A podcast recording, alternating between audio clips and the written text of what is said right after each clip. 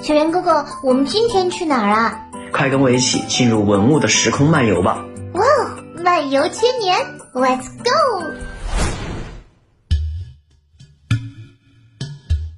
小圆、小企鹅，你们好，今天我带你们去找百戏俑玩吧。百戏就是秦朝时候对杂技、摔跤、举重、钢鼎、爬杆等等表演的总称。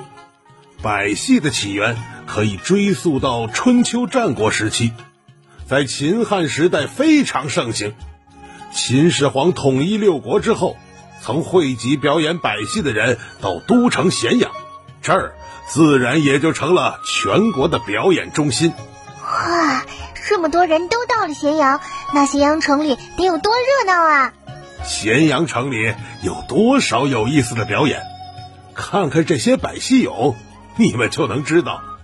先来看这位百戏勇，你看，他长得又高又壮，两只脚一前一后，左腿稍稍弯曲，左手抓着腰带，右手举过头顶。你看他肌肉绷得这么紧，猜猜看，他正在干什么？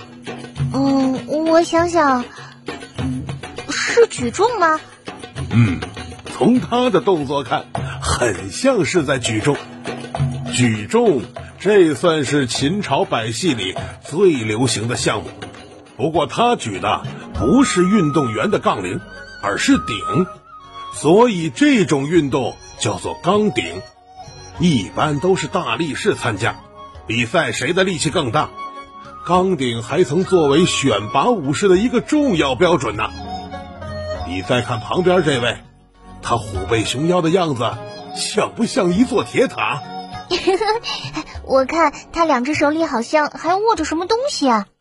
确实，考古学家们推测，他可能是在进行一种叫掘底的运动。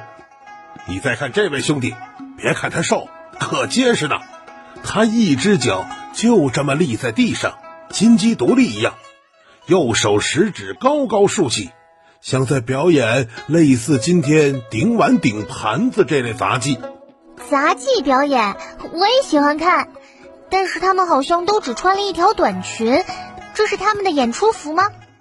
哈哈，这条看起来造型时髦的短裙叫做长，就是今天衣裳的裳字，这里读作长。百戏俑大多数上身赤裸，下身就只穿着这一件长或者短裤，腰上绑着一根布带。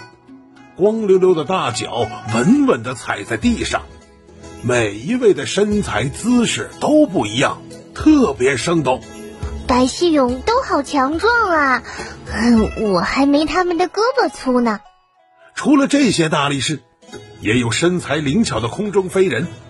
你看这一位，左脚往前跨了半步，左手抬了起来，右手放在肚子前面。像不像正在表演走钢丝的杂技演员？